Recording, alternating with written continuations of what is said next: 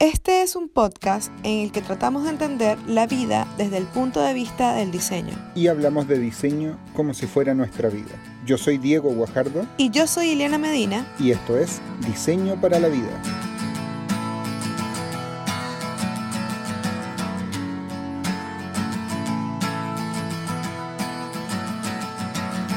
Today is gonna be the day that they're gonna throw it back to you. By now, you should have somehow realized what you gotta do. I don't believe that anybody feels the way I do about you now. Y ya estamos aquí. El día de hoy tenemos a un invitado súper especial. Es Ethan Parry y queremos darle la bienvenida. ¿Cómo estás, Gita? Muy bien, gracias por la invitación. ¿Cómo estáis? Súper contentos de estar contigo el día de hoy. Nosotros te seguíamos en redes sociales, sabemos que generas mucho contenido a través de ellos y sabemos que también eres charlista, has tenido bastantes interacciones en el último tiempo, estuviste en Mix de Santiago, hace poco una charla sobre Spring 2.0, vamos a hablar de eso también. Y eh, bueno, tenemos un rol también de profesor en una plataforma muy, muy conocida que vamos a hablar más adelante, pero primero queríamos saber un poco de ti, qué estudiaste y de dónde eres. Sí, bueno, eh, soy Ethan Parry, encantado de conoceros. Eh, soy de Estados Unidos, este, por eso tengo el acento, obviamente no, de aquí, pero vivo en Barcelona actualmente. Y de hecho, antes de entrarme en este mundo eh, de UX y descubrir mi pasión por el UX, eh, estudié comunicación. Tengo mi licenciatura en comunicación corporativa y con un énfasis en, en relaciones públicas. Maravilloso. ¿Y cómo entraste entonces al diseño UX? Eso es una, es una buena historia. Eh, después de, de graduarme eh, en comunicación, pensé que el siguiente paso era irme a San Francisco, irme a, a Silicon Valley a trabajar ahí en agencia. Entonces trabaja, trabajaba en dos agencias ahí con clientes en el sector de tecnología. Eso creo que no sorprende a nadie en Silicon Valley trabajar con clientes en el sector de tecnología. Eh, pero sí, o sea, trabajaba, de hecho, trabajaba con Adobe eh, ayudándoles en aquel entonces que era el lanzamiento más grande de Creative Cloud en 2015, creo que fue. Pero me gustaba mucho la comunicación, obviamente hacía cosas de redes sociales, ayudando ejecutivos, pues preparar a la hora de, de presentarse en frente de, de los medios, de la prensa y tal pero siempre tenía ese interés, mm, quizás oculto, por decirlo así, por, por el diseño.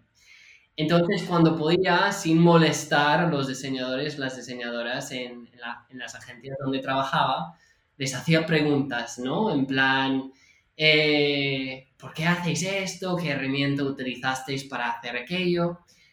Y un día me di cuenta que, que iba a haber un, un taller de, UX eh, un sábado, de hecho, un fin de. Y yo vivía en un pueblo a 30 minutos, 35 minutos sin tráfico de San Francisco, sin tráfico. Y yo digo, me da un poco de pereza ir un fin de para aprender esto que es lo que se llama UX, pero lo voy a hacer, lo voy a hacer. Entonces eh, fui al taller y me acuerdo que aprendíamos de todo el proceso UX en un día, era muchísima información, salía de ahí con la cabeza un poco así, eh, con tanta información, pero me acuerdo que, que nos hicieron a hablar con personas, gente que no conocía por la calle, eh, en un mercado ahí en San Francisco. Y claro, al principio me daba un miedo, pero poco a poco yo digo, mira, esto me interesa mucho, quiero profundizar más. Entonces decidí hacer un bootcamp online eh, de General Assembly y de ahí yo digo, dije, sí, eh, quiero profundizar más en esto. Y es cuando eh, unos meses después decidí mudarme a Barcelona, hacer mi máster en diseño de interacción aquí en Elisaba y bueno, el resto es es historia. O sea, al final ya, ya trabajando eh, profesionalmente en esto. O sea, que quiere decir que igual al terminar este máster, tú sentiste que tu carrera profesional tomó cursos por sí sola, en el sentido de que ya estabas tan introducido en, en el contexto laboral que se te hizo, se te ha hecho más sencillo ir dando esos pasos en el camino. Exacto, exacto. Al final, una de las razones eh, por lo cual decidí hacer un máster, ¿verdad? Porque muchas veces la gente que está apenas empezando en UX me hace la misma pregunta, me hace la pregunta de que, dicen, ¿tengo que sí o sí hacer un máster o me sirve con esos cursos que existen en línea? Y en mi caso, yo decidí hacer un máster porque yo quería un poco esto de la parte teórica, ¿verdad? Como mi formación era en comunicación, yo sentí que, que me faltaba esa parte. Entonces, después de hacer el bootcamp, que, que me aclaró muchas cosas y decidí, mira, eso es lo que quiero hacer, cuando ya hice mi máster, eh, pude ver la parte más teórica y complementaba lo que, lo que estaba haciendo en las prácticas y, Claro. ¿Y por, ¿Y por qué elegiste Barcelona pensando que no sé, está ahí muy cerca de San Francisco, donde están los, los product designers, los UX designers, que nacieron quizás muchos ahí? Eh, ¿Por qué Barcelona? ¿Cuál fue el motivo del cambio de ciudad y país? Sí, eh, bueno, primero yo creo que un lado, o sea, un parte de Instagram que todos, eh, como las personas que me conocen, reconocen que aunque no tengo ni un, ni un porcentaje latino, yo creo que por ahí tengo que tener un antepasado latino y tengo que seguir. Pero em, siempre me, me, ha llamado mucho la atención em, cultura de, Latinoamérica y claro, en, y todo empezó en la secundaria cuando teníamos que aprender un idioma sí o sí para poder aprobar y ir a la uni. Entonces, en aquel entonces, em, podía escoger entre español y francés y no tengo nada contra el francés, sino que yo pensaba, bueno, yo creo que el español me va a abrir más puertas y efectivamente me ha abierto bastantes puertas. Entonces, yo tuve la oportunidad antes y estudiaba español tres años antes de, de, graduarme de, bachillerato, de secundaria. Y tuve la oportunidad antes de irme a la uni estudiar aquí en Europa unas seis semanas de un programa de negocios internacionales y acabamos en Roma. Y claro, estaba quedando sin dinero y decidí, mira, eh, acabamos en Roma y quiero irme a España, porque claro, si estaba aprendiendo español tenía que irme a España, quedaba al lado. Y entonces decidí irme a Barcelona, me enamoré de la ciudad y dos meses después me mudé a Barcelona. Eso fue en, en 2010, antes de empezar la universidad. Y, bueno, eh, ¿por qué Barcelona? Yo al final no tengo nada contra, contra San Francisco, es una ciudad, bueno, yo soy de California además, es una ciudad muy guapa, hay mucha, mucho que hacer, hay sol, o sea, me gusta mucho, pero em, quería seguir, digamos, un camino un poco distinto. Eh, desde mi punto de vista, em, he visto que muchos diseñadores de producto, diseñadores UX, seguían eh, más o menos el mismo camino, iban a las mismas universidades, hacían las prácticas en el mismo sitio y por decirlo así no salían eh, de, esa burbuja, ¿verdad? Em, el mundo es muy, muy grande y yo decidí irme a Europa, eh, España en concreto, porque quería conocer otras culturas, rodearme de otras personas que tienen diferentes experiencias y también aprender y estar en un sitio donde la innovación también está presente, el arte, y, esto es, es, lo que provee Barcelona, además de tener playa y, buen tiempo. en la actualidad trabajas como freelance de una manera remota. Sí. ¿Crees que con el contexto que estamos viviendo en la actualidad, con la pandemia, trabajar remotamente puede ser un comportamiento que se pueda mantener de una manera permanente? A ver, permanentemente no lo sé. Em, claro, llevo ya bastante tiempo trabajando de forma remota. Em, y yo creo que cada vez más, y eso es lo bueno a ver, COVID nos ha hecho pensar y replantear muchas cosas y obviamente como seres humanos hemos sufrido también por este tema, pero lo bueno, si puedo decir lo bueno de COVID, es que las empresas cada vez más se están dando cuenta de que hay muchos trabajos que se pueden hacer desde casa o desde otro sitio.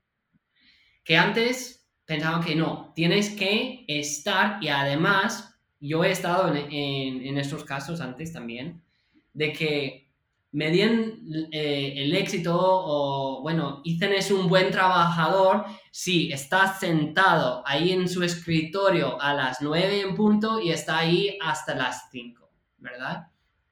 Entonces ahí es como, si sale como media hora antes porque tengo una cinta médica, eh, pues dicen es un mal trabajador. Ahora están dando cuenta de que se puede trabajar en cualquier contexto, en cualquier sitio y aún así lograr buenos resultados.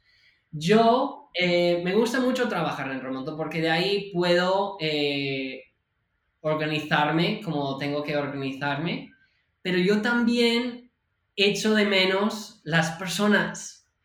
Y que hay un valor en lo, en, presencial. Esto lo tengo, pero más claro que el agua.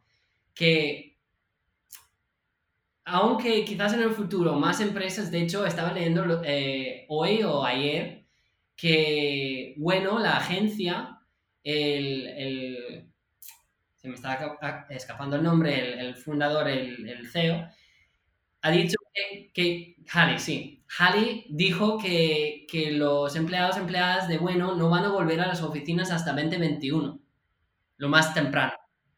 Entonces, yo creo que aún que estamos trabajando desde casa, espero que cuando ya tenemos una vacuna, que volvemos a cierta normalidad, que podemos ir a las oficinas. A mí, yo necesito ir a una oficina o cambiarme de lugar para inspirarme, para Em, hablar con personas es para mí lo más gratificante, más genial para poder idear, hablar, discutir, eh, estar ahí poniendo cosas en las paredes, moviendo cosas, discutiendo, y yo funciono mejor así.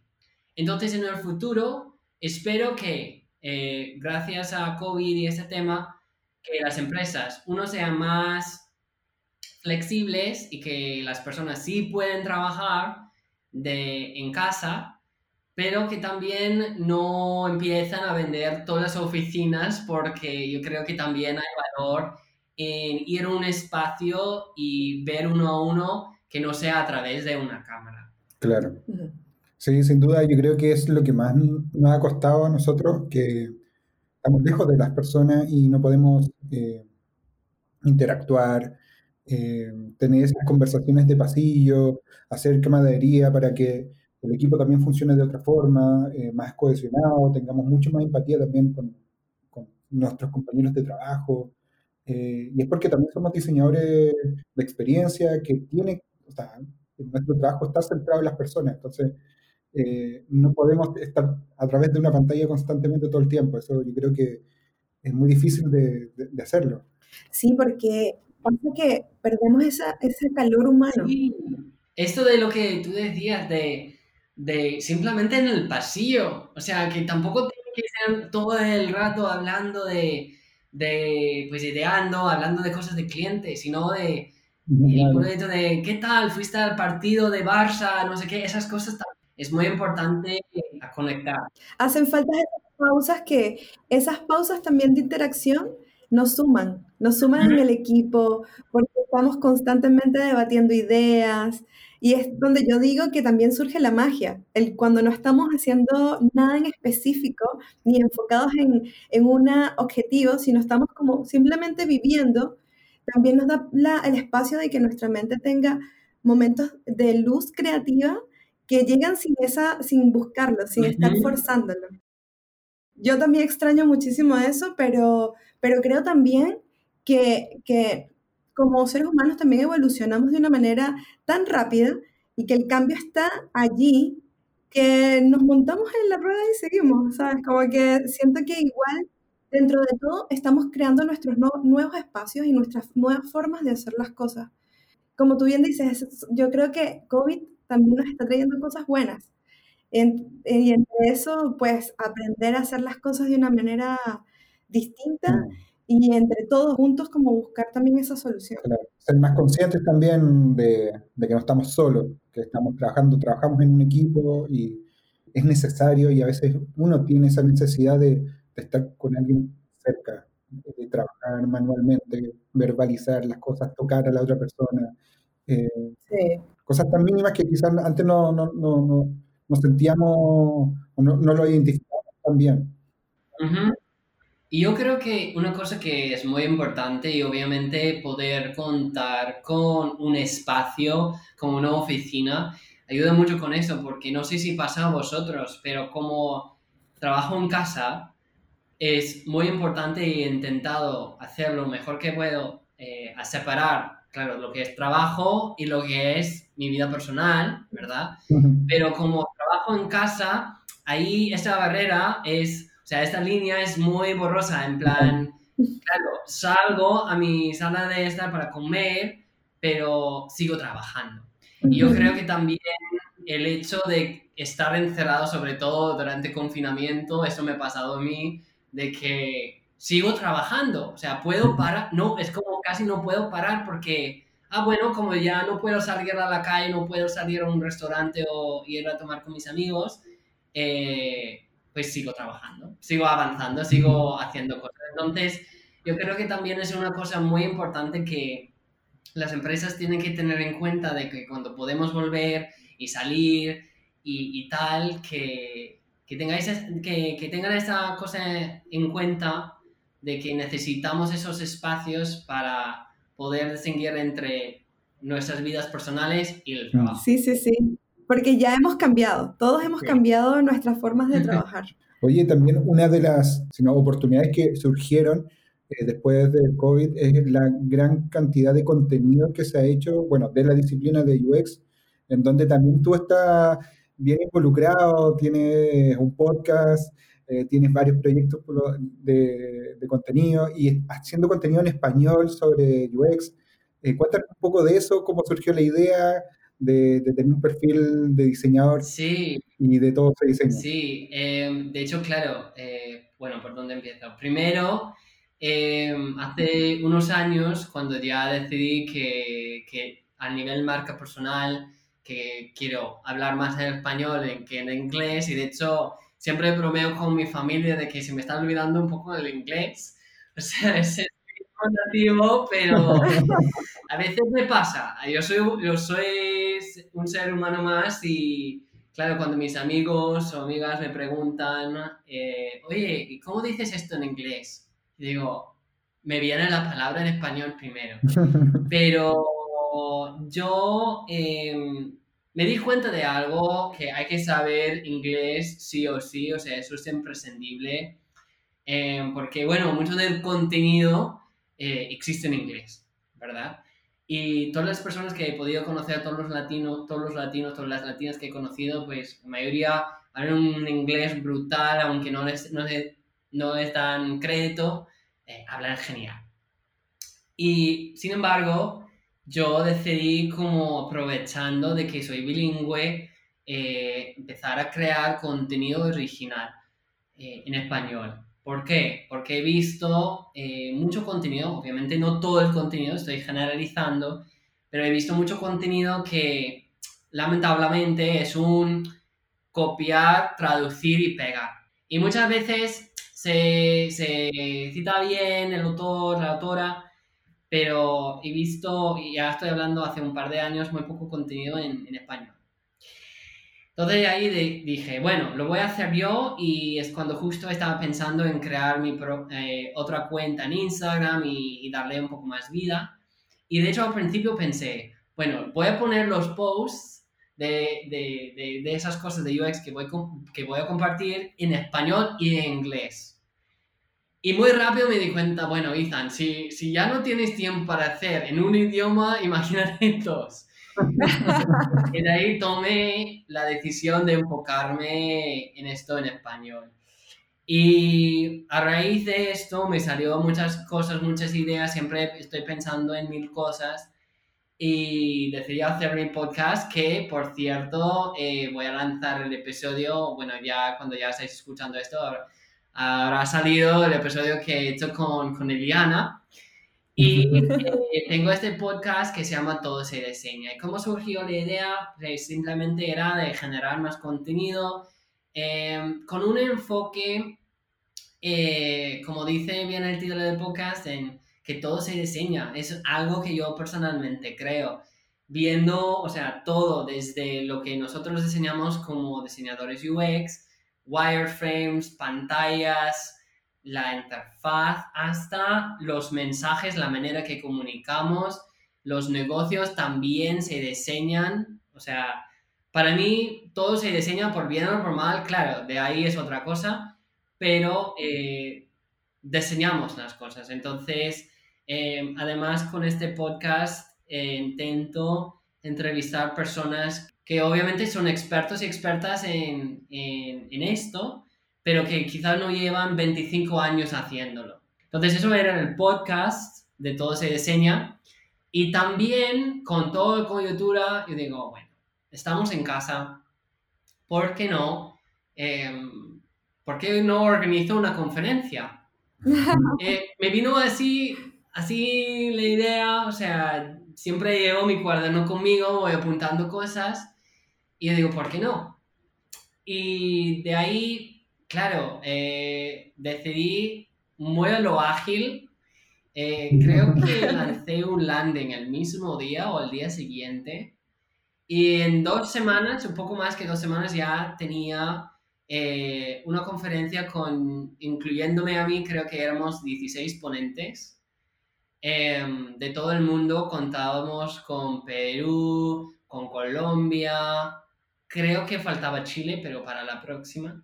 Em, eh, España, obviamente. Y nada, tenía, creo, unas 700 personas que asistieron.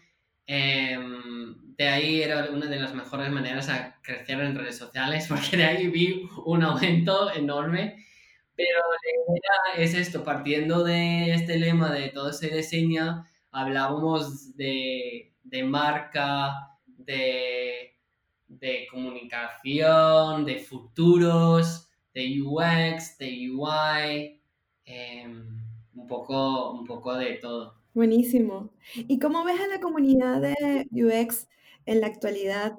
Porque si, si podemos percibir constantemente nuevo contenido, siento que ha sido un boom de, un tiempo para acá en donde se puede sentir como todos queremos estar ahí compartiendo, conociéndonos, aprendiéndonos de otros.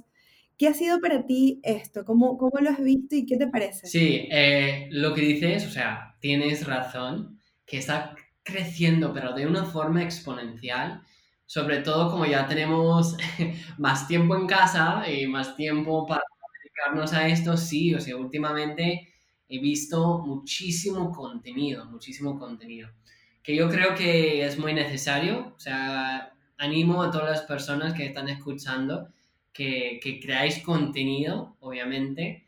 Eh, sobre todo que todas las herramientas que tenemos a nuestro alcance, cualquier persona puede crear un podcast, puede crear un canal de YouTube, puede crear una cuenta de Instagram.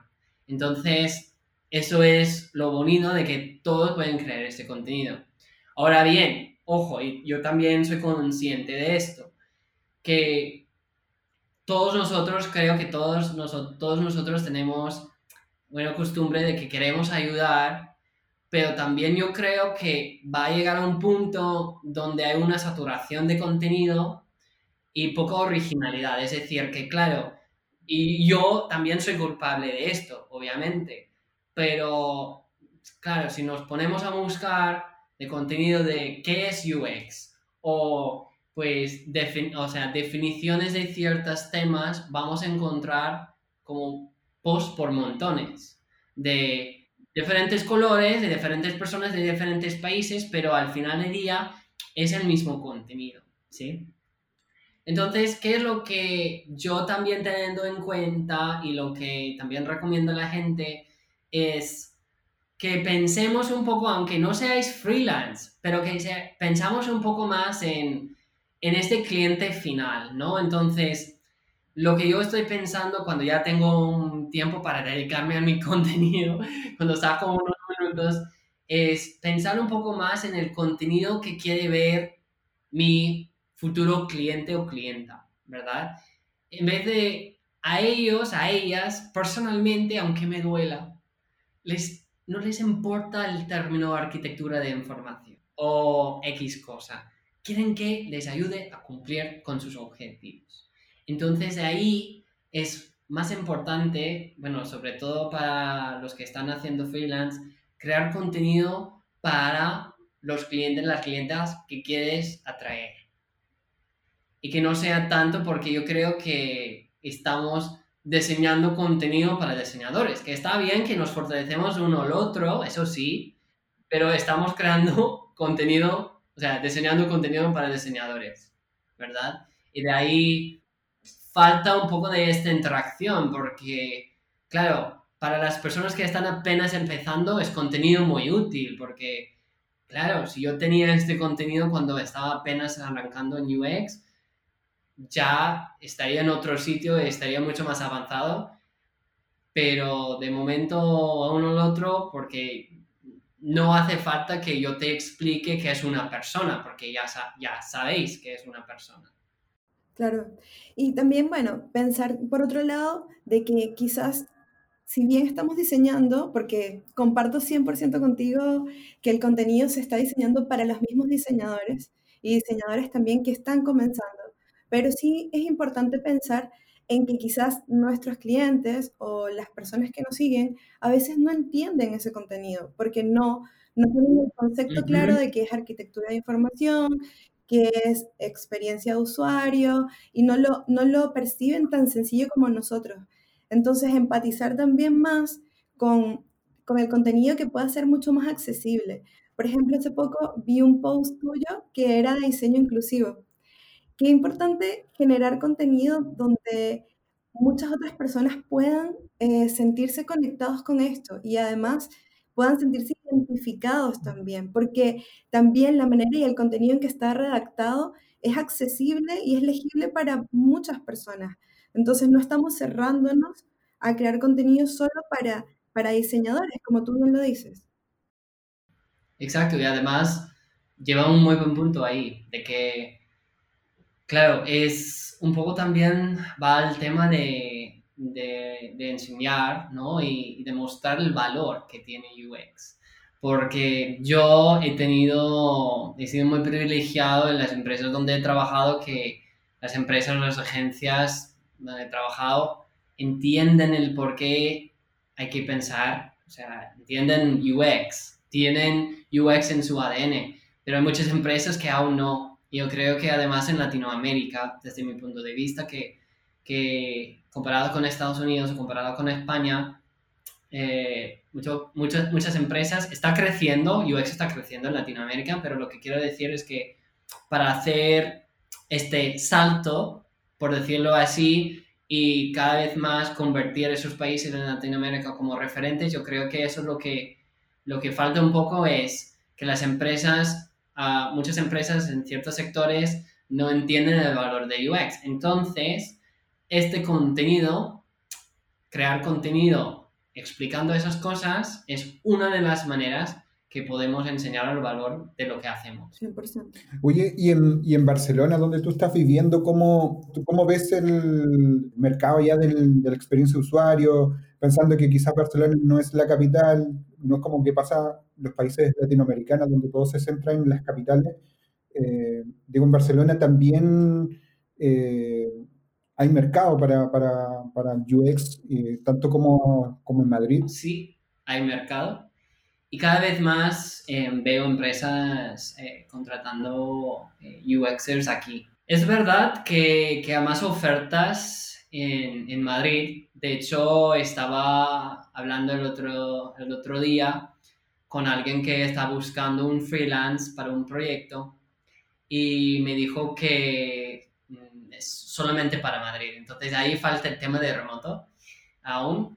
Pero sí, a nivel como capital, yo creo que incluso en Estados Unidos siempre vas eh, lo mismo o en Latinoamérica hay más trabajo en capital, ¿verdad? Pero lo que sí estoy viendo a nivel de España, lo que sí os puedo decir es que cada vez más, y eso es bueno, es una buena señal, que cada vez más veo especializaciones, o sea, que no sea este unicornio que bien sabemos de, ok, estamos buscando UX barra UI, pero aunque no ponen ahí como una barra, también están buscando desarrollador, desarrolladora, community manager, ya sabéis, o sea, estos puestos infinitos que, que, que bueno, que, que existen. Pero, pero sí, cada vez más y eso mm, me alegra mucho de, de, ver el tema de que están buscando específicamente UX researchers, están buscando específicamente frontend, están buscando específicamente UX, UI, UX writing es otro, otro tema que eh, estaba haciendo un curso con, con mi universidad, donde hice el máster, y, y también UX writing, el tema de de pensar bien en todo el tema del copy, pero no que sea persuasivo, sino que, que los botones y pensamos bien en, en, esta parte de la experiencia también está en auge aquí en España. Em, está creciendo, está creciendo. Hay algunas más oportunidades en Madrid, pero me gustaría ver cómo evoluciona la cosa, sobre todo con, con COVID. queremos hablar que hace poco eh, vimos un, un, curso que sacaste en doméstica.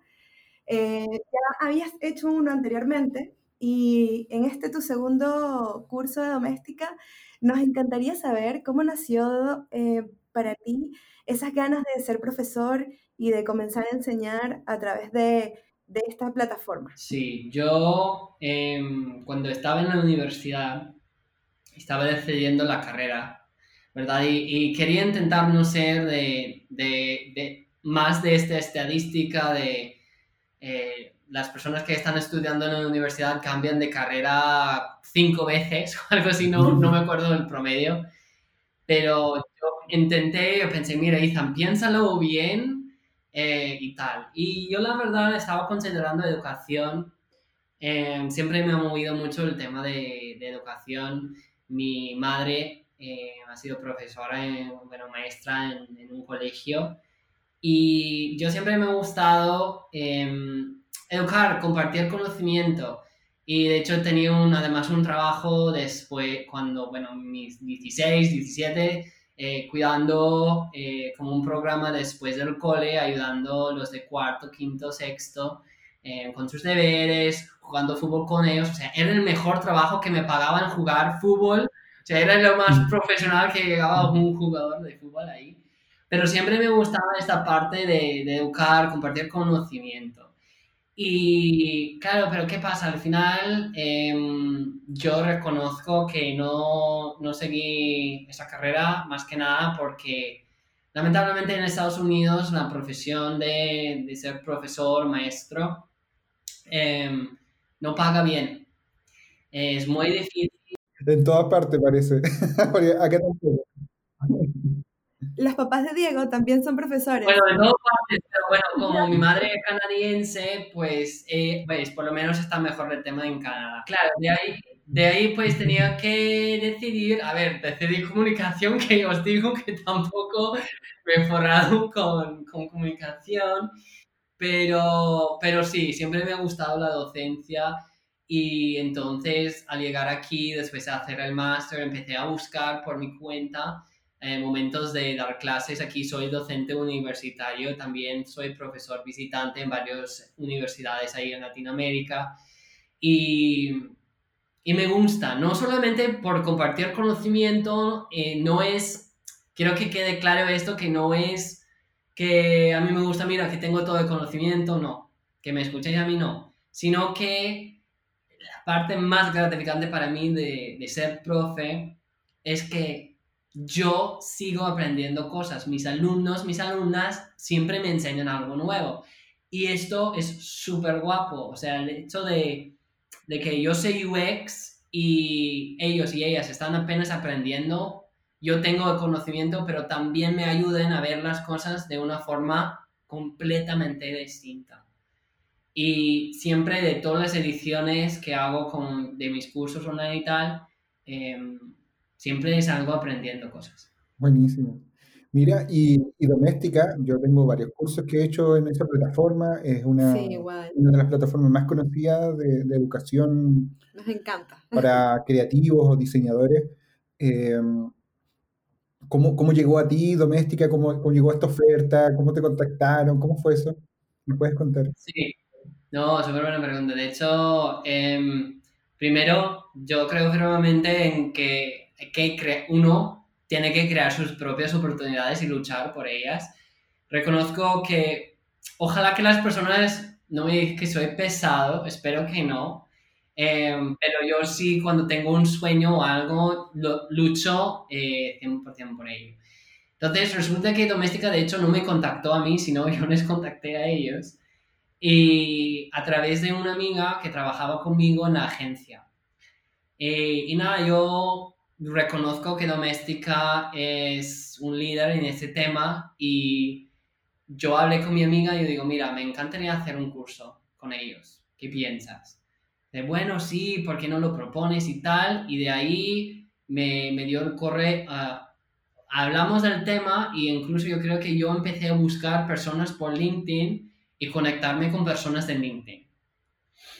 Y de ahí como que simplemente con el hecho de que me gustaría eh,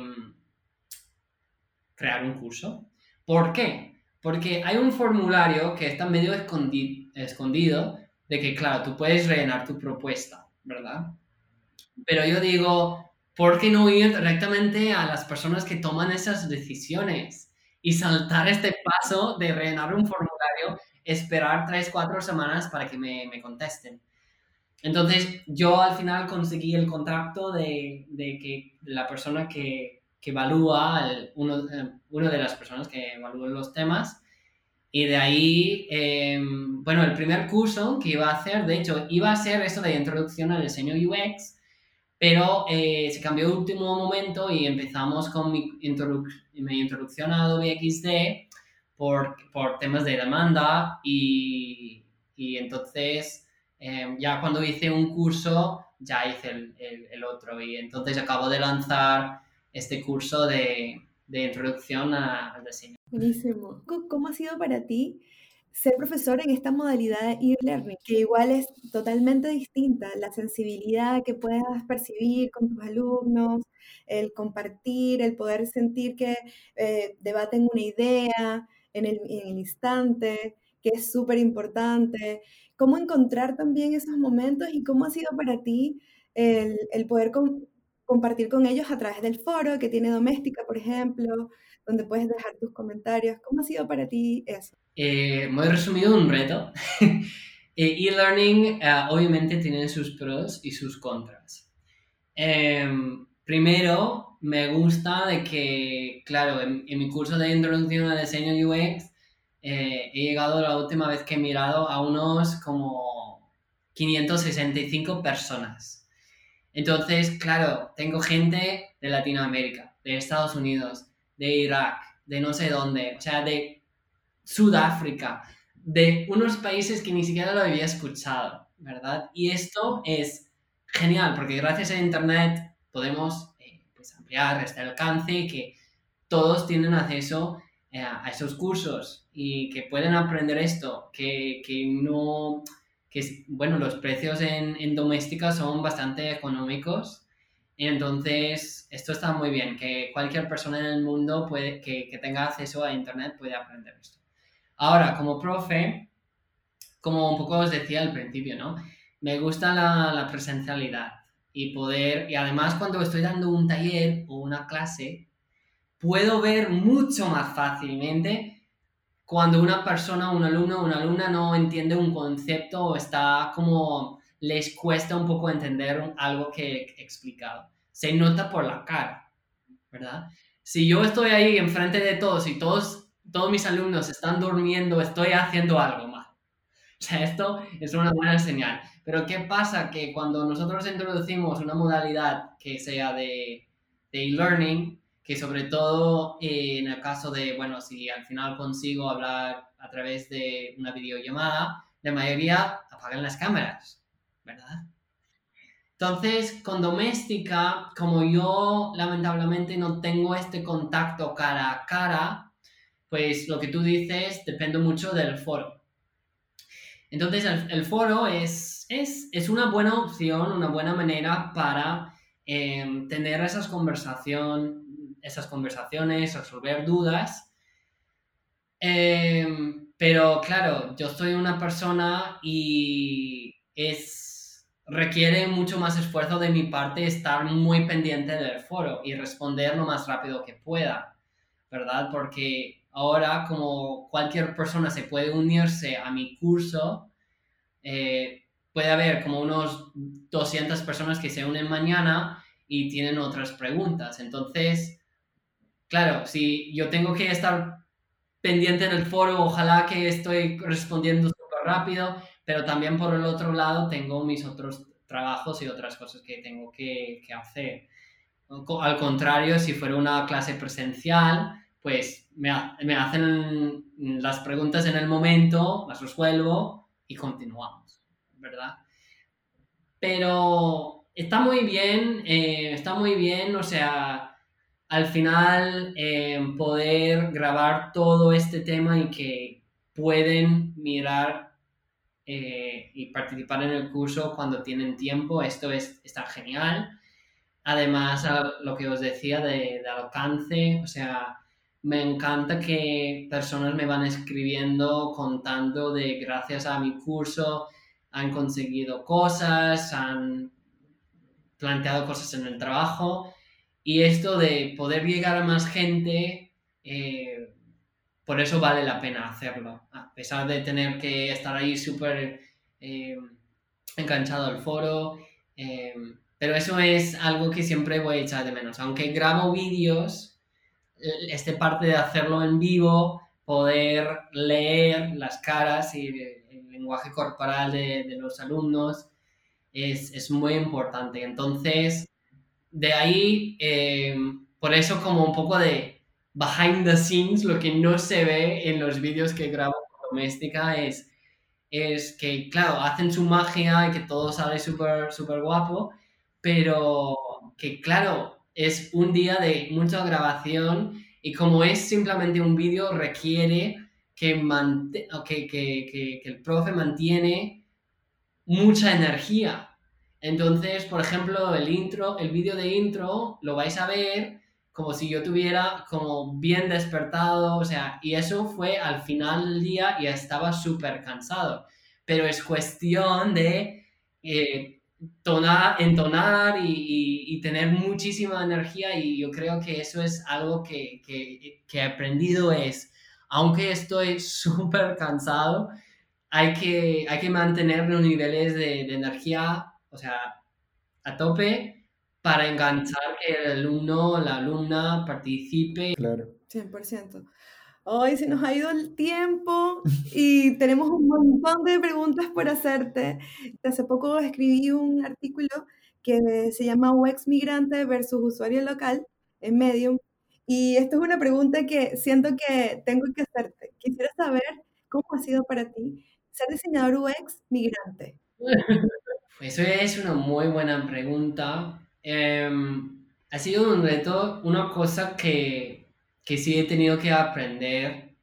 Yo estaba viendo otro post también de que em, de Cristo, que es alguien que, que miro mucho.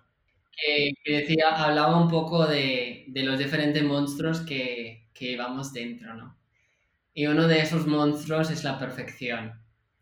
Entonces, para mí, em, al ser diseñador UX migrante que no estoy en mi país hablando mi idioma nativo, esto es algo que al principio me ha costado bastante, bueno, me ha costado, de que pues no es mi idioma nativo, aunque llevo una década hablándolo, sigo aprendiendo nuevas palabras, aún así me cuesta pronunciar la R, o sea, siempre me va a costar.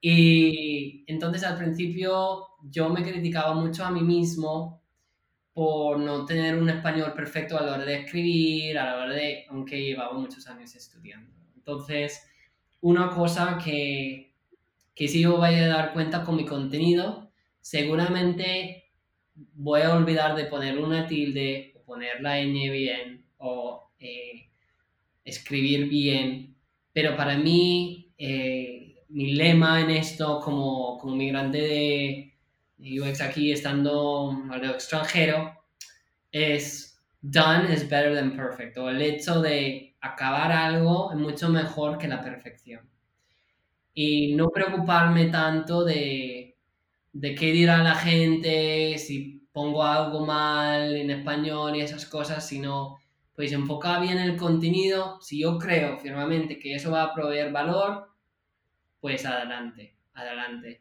Y yo creo que otra cosa, bueno, dos cosas. Para los que sentís que también tenéis ganas de comeros el mundo, yo digo, a por ello, como decimos aquí en España, a por ello, que luchéis por eso, porque es una de las experiencias que más enriquecedoras que he tenido en mi vida y así que a por ello, a poner ahí en tu, tu dibújalo, en.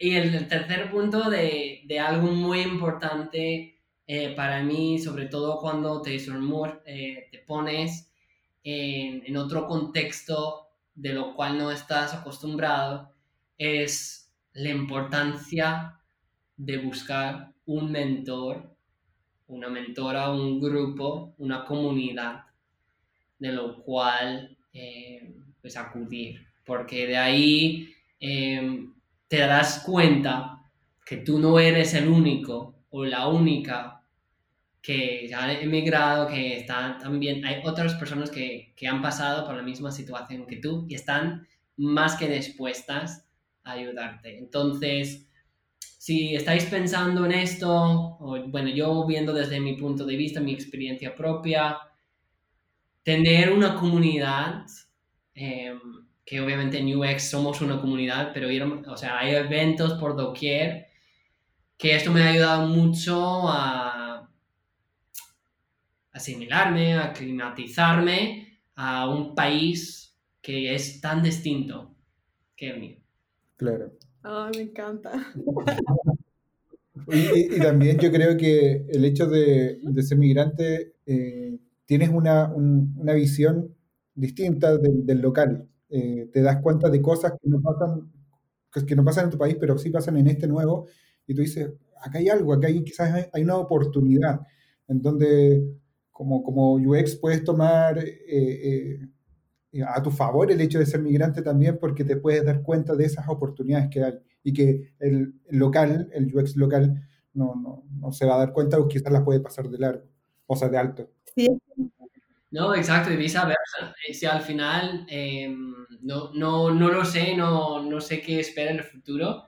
Yo creo que eh, no tengo de momento planes a volver a Estados Unidos, pero, o sea, viceversa, ¿no? O sea, yo traigo todo mi conocimiento de haber estado ahí, y ahora como he abierto, o sea, he estado en Latinoamérica, he aprendido de, personas ahí, o sea, simplemente eh, me ayuda a la hora de, ver las cosas de forma distinta. Tiene que ver con muchas cosas, sensibilidades que, que, no, que uno tiene que aprender a percibir de otra manera, cultura, son tantas cosas. Bueno, este es un tema para hablarlo. Es otro tema para otro día, ni siquiera hemos eh, logrado hablar del Design Sprint tampoco, pero otro día. Así es. Quedó, pendiente lo de Design Sprint, eh, pero ¿sabes qué? Lo que pasa es que queremos hacer una mecánica en el podcast donde queremos hablar de cosas técnicas y justamente el Design Sprint es algo que nos interesa mucho y sabemos que tú tienes el upgrade al Design Sprint 2.0. Eh, y me, nos gustaría hablar en otra oportunidad contigo sobre eso, ahondar, porque es un temazo y, y, yo creo que hay que dedicarle el tiempo adecuado para eso. No, total. Podremos hablar de eso, sí, en, un episodio entero, o sea, hablar del por qué. Claro. Sí, sí, sí, pero no queremos dejar la oportunidad de que igual nos cuentes un poco acerca de Design Sprint y cuáles son esas, tú me comentaste un poco, ¿qué, qué se viene por allí, Ethan, que puedas eh, contarnos? Bueno, Design Sprint es, es una metodología que al final puedes validar una idea en cuatro o cinco días. Es una metodología que, que yo hago con, con, varios clientes, tanto en, en Latinoamérica, aquí en España, y como es una metodología que me ha ayudado mucho y ha ayudado a muchas empresas, no solamente de los clientes que he trabajado, voy a hacer un taller eh, aquí próximamente, o sea, de ahí os dejo un poco con la intriga, eh, pero estoy hablando con una academia en, en la TAM aquí en España para promover un taller específicamente de Design Sprint, que, que al final eh, las personas que, participarán en esto eh, pasarán por todo un sprint, aprenderán, o sea, a través del hacer, cómo es un sprint con un reto definido y además eh, no solamente pasar por un sprint, sino que también llevarán, tendrán la oportunidad a practicar y entender cómo facilitar un sprint, porque eso también es muy importante, que no es simplemente un taller de, de cinco días o cuatro días y pasas y te doy un certificado, sino que la idea es que las personas que participarán en dicho taller salgan también y que se sientan eh, empoderados, empoderadas a liderar sus sprints en sus empresas. Entonces, que estéis muy atentos a, a mis redes y, y pronto sabrán más, más detalles. Excelente. Así es. Bueno, ya próximamente tendremos más detalles. No quería que se terminara el episodio sin que nos contaras un poco. Y, bueno, se vendrá una nueva invitación para que podamos conversar eh, de lleno de Design Sprint y nos puedas contar todos los detalles en un próximo episodio. Buenísimo. Mira, para finalizar, te queríamos pedir que nos des una recomendación de lo que quieras que podamos hacer, que pueden hacer nuestros oyentes, que pueden, que son muchos, ellos son diseñadores. Sí, bueno. Primero, sea, os voy a dar algunos tips para acabar. Como un poco lo que os decía, buscar comunidad, o sea, buscar como mentor o mentora, eso os va a ayudar a seguir aprendiendo. Y además, si tenéis tiempo, buscar oportunidades de ser este mentor o mentora para los demás. Esto por un lado. La comunidad a mí personalmente me ha ayudado a crecer de una forma brutal y entonces os animo también a buscar eh, esta comunidad tanto en redes, pero también en, bueno, este tema con COVID es poco complicado, pero buscar comunidades para que podáis seguir aprendiendo, que no dejéis de aprender, o sea, esto es súper importante.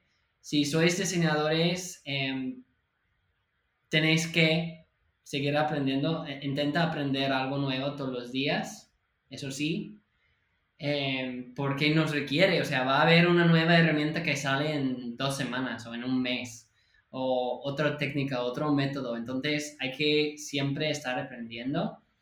Y quizás el tercer tipo de recomendación que os diría es, además de escuchar mi podcast también, es Sería leer el libro Creative Confidence de, de los hermanos Kelly de IDEO. O sea, es un, un libro que, que, a mí me ha cambiado la forma de mirar las cosas, sobre todo porque yo sentía al principio de mi carrera, sentía de que, ay no, Ethan, es que no eres diseñador, ¿qué estás haciendo? O sea, hay personas que ya llevan años siendo diseñador y tú ahora te estás llamando diseñador, ¿verdad?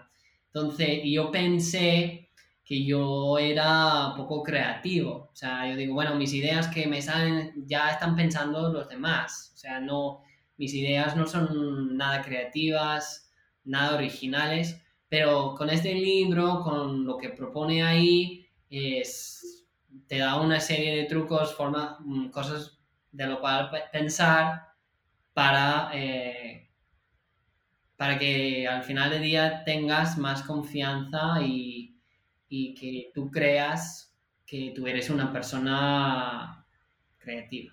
Entonces, eso son los tips que recomiendo. Está buenísimo. De hecho, el, grabamos el último episodio que lanzamos estando grabando contigo ahora. Eh, hablábamos del síndrome del impostor eh, que sufríamos muchos diseñadores y justamente la recomendación que acabas de dar eh, como que va en esa línea también. Así que te lo agradecemos, súper buena. Te agradecemos la, la, buena disposición, la buena onda y, y, todo lo que hemos aprendido contigo. estamos súper contentos, así que eso. Sí, muy contentos. Pues muchas gracias a vosotros por la oportunidad y, vamos hablando. Muchas gracias por habernos escuchado el día de hoy y no olviden seguirnos en nuestras redes sociales arroba Diseño para la Vida en Instagram. Y puedes escucharnos en Apple Podcasts, Google Podcasts, Spotify y Anchor. Y nos vemos en un siguiente episodio. Chao, chao. Alguien cruzando el pasillo. Sí, sí,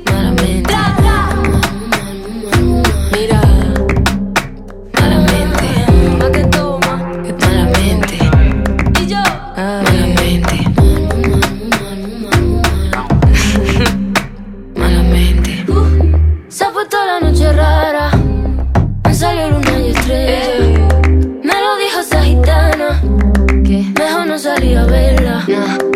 Sueño que estoy andando por un puente que la acera. Mira, mira, mira, Cuanto más quiero cruzarlo, va. Más se mueve y tambalea.